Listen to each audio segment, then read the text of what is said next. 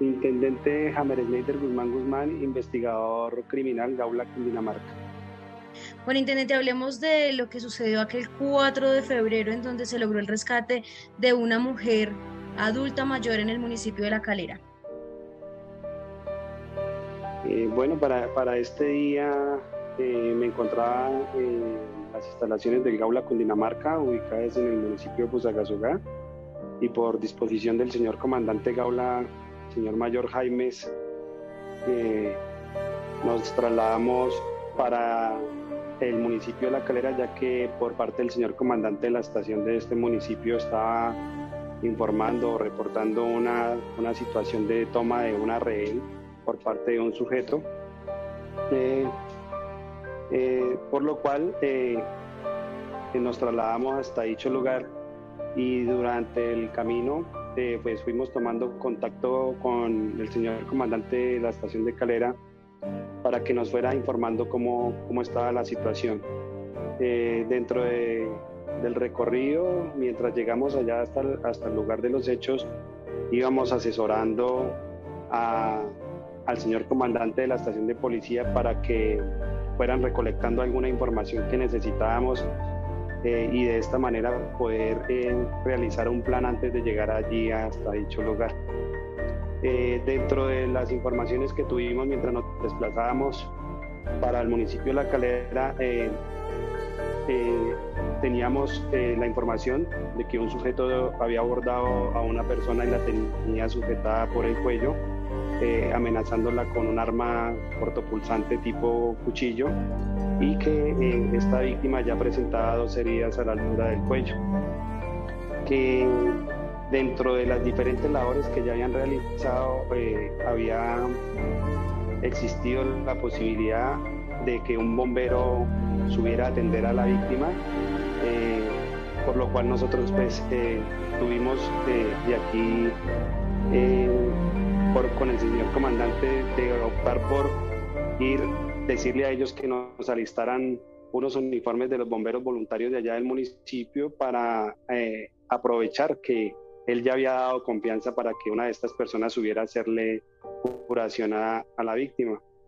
Eh, al llegar al, lugar, eh, observamos pues presencia de, de, la Policía Nacional que tenía acordonado el sitio y también de presencia de, grupos de socorristas y los bomberos voluntarios. Eh, organizamos algunas, algunas situaciones que hacían falta en el lugar y pues eh, por orden del señor comandante eh, fui dispuesto para atender el caso y tomar contacto con el sujeto que tenía de rehén a la víctima. es así que le digo al señor bombero que ya había subido a atender a la víctima que por favor se le, le, le, comentara a él que pues, había una persona que quería hablar con él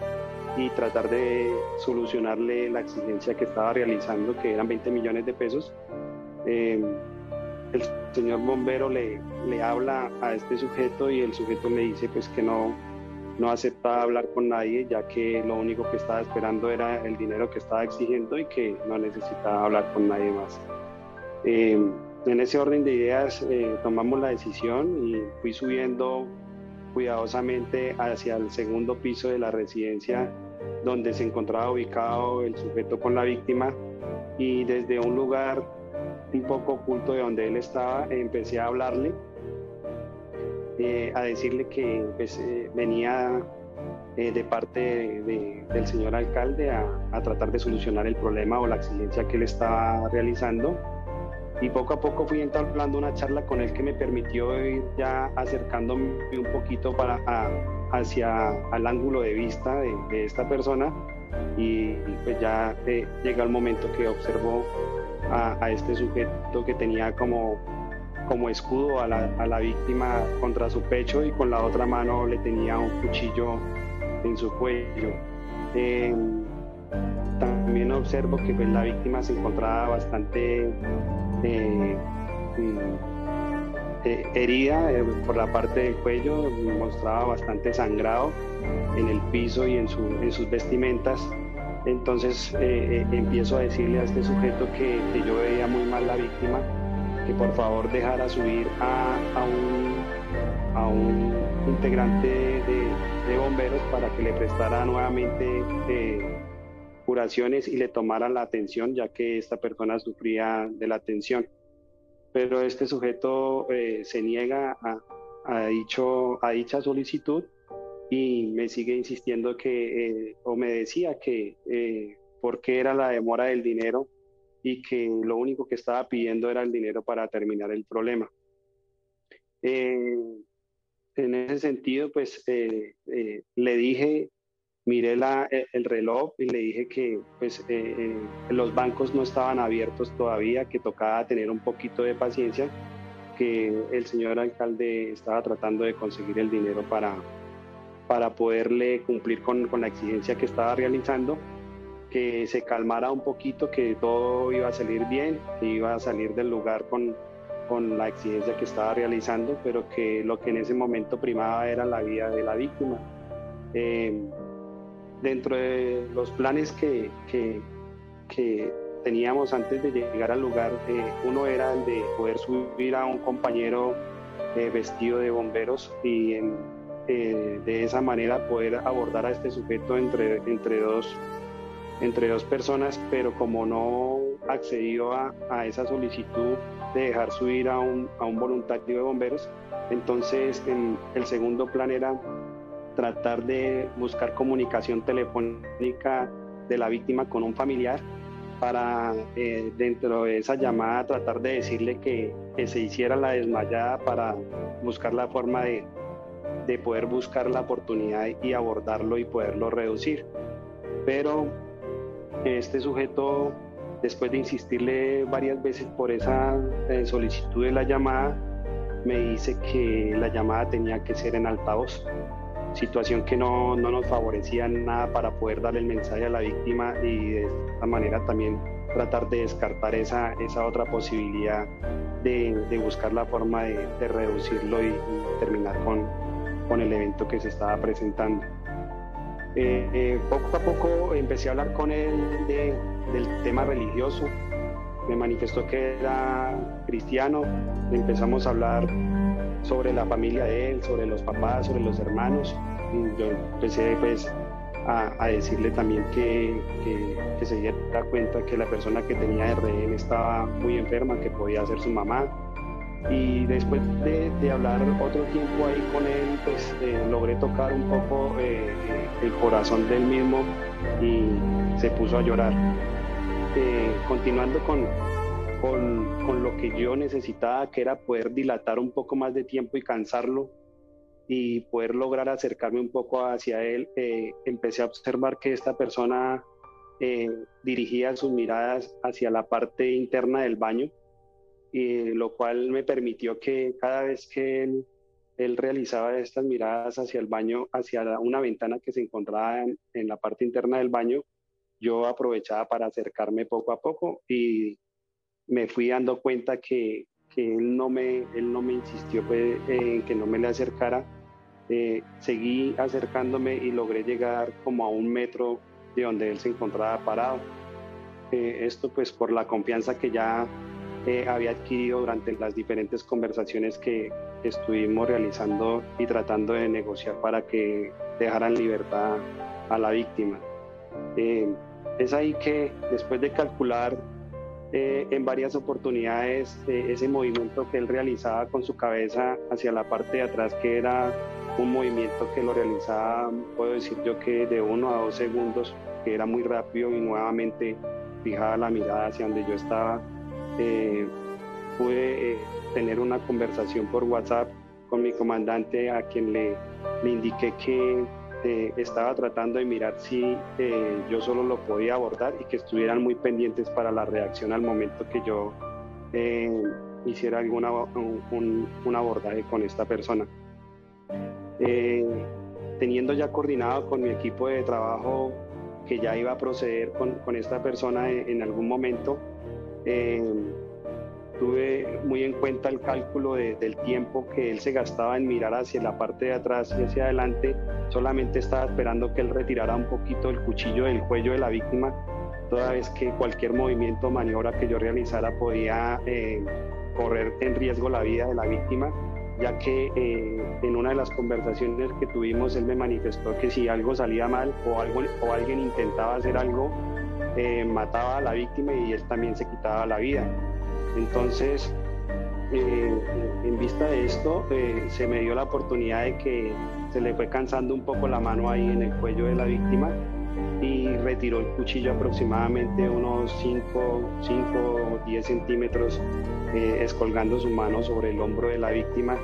Y tomé la decisión de que en el próximo movimiento que él realizara con su cabeza hacia la parte de atrás, yo tenía que actuar y así, y así lo hice. Eh, cuando él fijó su mirada hacia la parte de atrás de la ventana, eh, me lancé eh, con, mis, con mis manos hacia a empuñarle la, la, la mano de él, logrando hacer una fuerza hacia la parte interna del baño y pues nos fuimos, nos fuimos al suelo. Eh, no contaba con que esta persona también fuera con la mano que tenía sujetada a la víctima, eh, también eh, se la llevó hacia el piso y caímos los tres. Y en esa reacción que tuvo el equipo de trabajo, pues mi función fue inmovilizarle el cuchillo. Sin embargo, esta persona en todo momento le hacía fuerza hacia el cuello de la víctima y pues en la rápida y oportuna reacción de mis compañeros la alcanzaron a jalar y ya pudimos eh, neutralizar el, movimiento de, que él tenía el cuchillo hacia, hacia la víctima para quitarle la vida. Ya pues posteriormente eh, se reduce, se le hace su respectivo registro, se le eh, incauta el, cuchillo y pues se procede a su captura en flagrancia por el delito de secuestro extorsivo. Sargento, precisamente pues eh, en ese momento usted qué sentía, porque pues obviamente está, imagino que, que, la preocupación por la víctima, pero pues que también en algún caso él pudiera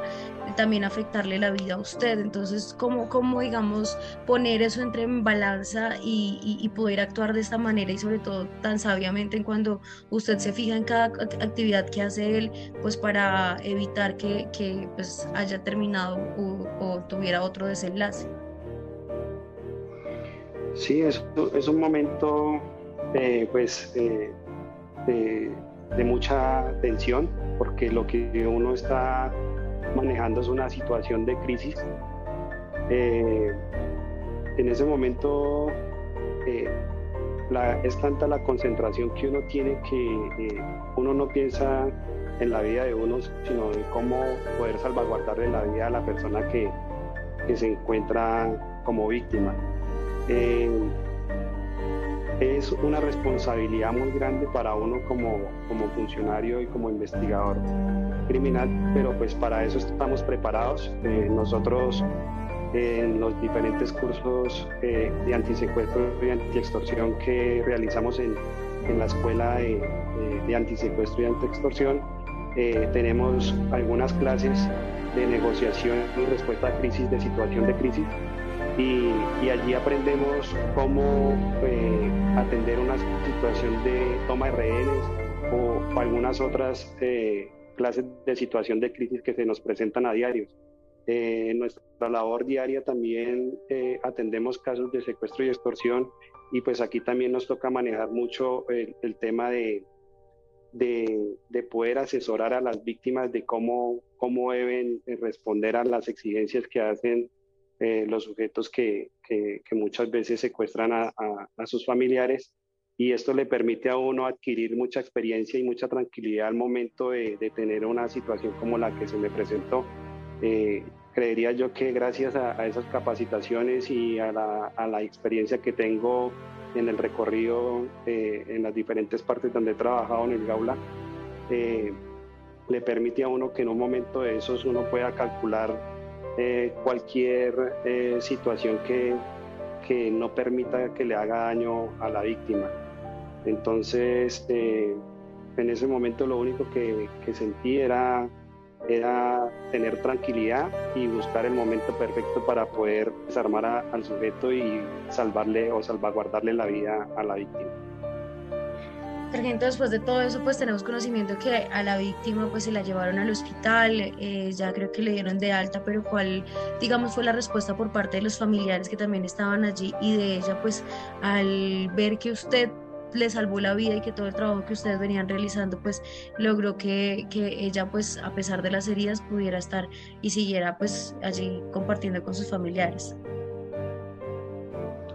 Sí, eh, en ese momento pues también reaccionan, una vez la víctima se saca de, del, sitio donde se encontraba retenida, eh, reaccionan los equipos de, de primeros auxilios profesionales de, la salud que se encontraban dispuestos para atender cualquier emergencia en caso de, algún lesionado. Y pues eh, ella se encontraba muy,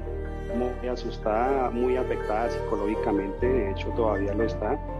Eh, fue trasladada a la clínica Country de la ciudad de Bogotá, teniendo en cuenta que había presentado bastante sangrado por las heridas que este sujeto le había causado en su cuello. Y mm, pues eh, por medio de los familiares tuvimos conocimiento de que eh, le habían hecho alguna intervención quirúrgica teniendo en cuenta que había alcanzado a afectar una de sus arterias y pero lo importante es que estaba estable y, y poco a poco pues se fue recuperando. Ella hoy en día se encuentra en su casa eh, con algún tratamiento psicológico y psiquiátrico, teniendo en cuenta que quedó muy afectada por, por esta situación está muy agradecida con el gaula de la policía, pues manifiesta que si no hubiera sido por esa oportuna reacción, eh, seguramente no estaría contando el cuento, así lo hice. Sargento, y, el sentir suyo al saber que pues en este caso salvó la, vida de una adulta mayor. Sé que pues por la trayectoria que usted me mencionaba, pues ha presentado varias situaciones, pero creo que a pesar de que, de que haya ya realizado varias, pero cada una tiene en especial es poderle salvar la vida. ¿Esto qué significa para usted en el caso de que esta adulta mayor pues esté ya nuevamente con su familia y pues esté recuperando ya con ayuda psicológica y todo lo que usted mencionó? Eh, pues para uno como como servidor público y profesional de policía, eh, si hay algo, si hay algo muy bonito es, y yo creo que la mejor alegría que uno puede recibir en la especialidad que, para la cual laboro es poderle devolver la libertad a una persona. Eso es una alegría que eh, solo uno como investigador y grupo de trabajo llevamos eh, eh, en nuestro corazón, ya que eh, las víctimas sienten o vuelven a nacer. En este caso en particular es un caso que no es común, que no todos los días se nos presenta, pero sí es muy diferente en gran parte al día a día de nosotros acá en la unidad y es muy gratificante sobre todo posterior a, que ella ya se recuperó y que el saber que ya está bien, es muy gratificante como los hermanos de ella y los familiares eh, nos abordaron en la parte externa de la casa y,